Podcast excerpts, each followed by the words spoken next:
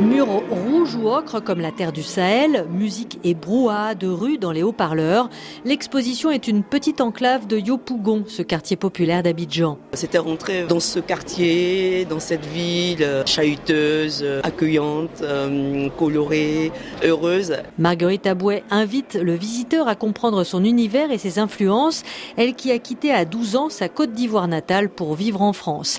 Akissi puis Aya, ces deux héroïnes, sont nées quand elle racontait ses souvenirs d'enfance aux enfants qu'elle gardait. Moi, à l'origine, vraiment, l'écriture, c'est une thérapie. J'ai commencé à écrire quand j'étais dans cette chambre de bonne et que ma vieille télé explose et que je ne savais pas quoi faire après les cours, après les gardes d'enfants. et puis, à écrire mes souvenirs d'enfants. Et à force aussi de les raconter, et puis les parents me disaient mais c'est super parce qu'on n'a pas des livres pour enfants qui racontent euh, cette Afrique aussi aussi joyeuse sur les petits et euh, tu devrais en faire quelque chose. Mais bon, on fait quelque chose, c'est sympa quand on, connaît personne. Et c'est en rencontrant le dessinateur Clément Oubrerie que naît le premier tome d'Aya de Yopougon, série à succès déclinée depuis en film. Les nouvelles vont vite dans ce quartier. Oh.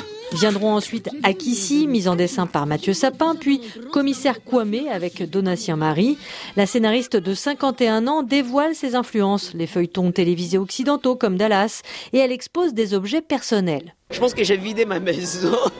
j'ai plein d'objets, j'ai des vinyles.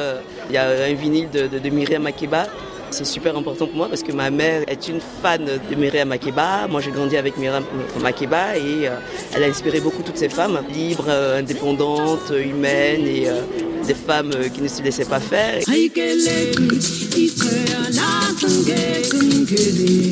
On peut aussi écouter ses contes audio et puis l'exposition est faite pour tous les sens, également olfactifs et gustatifs. En fait, c'est un partage.